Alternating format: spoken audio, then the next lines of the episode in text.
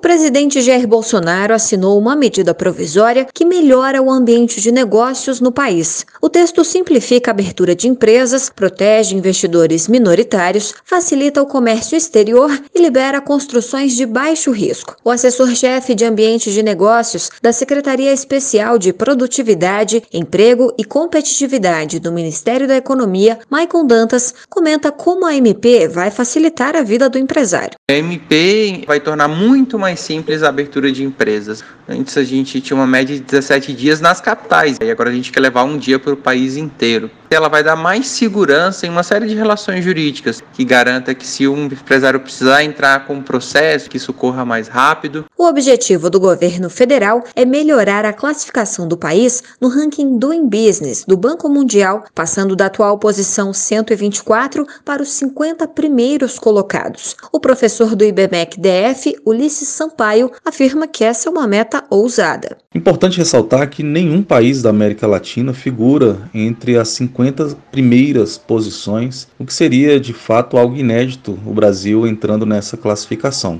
Pelos números, nós vemos que será uma tarefa nada fácil e que para isso acontecer exigirá do governo medidas agressivas para mudança nesse cenário. A medida provisória já está valendo, mas segue para análise do Congresso Nacional. E se não for aprovada dentro dos prazos estipulados pela lei, perde a validade. Reportagem Paloma Custódio.